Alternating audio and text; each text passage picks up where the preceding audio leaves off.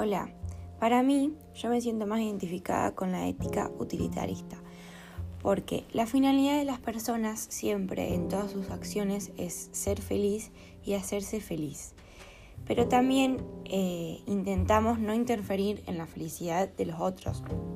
Hacemos acciones para ser feliz nosotros, pero no hacer infeliz a los demás o no molestarlos en sus acciones.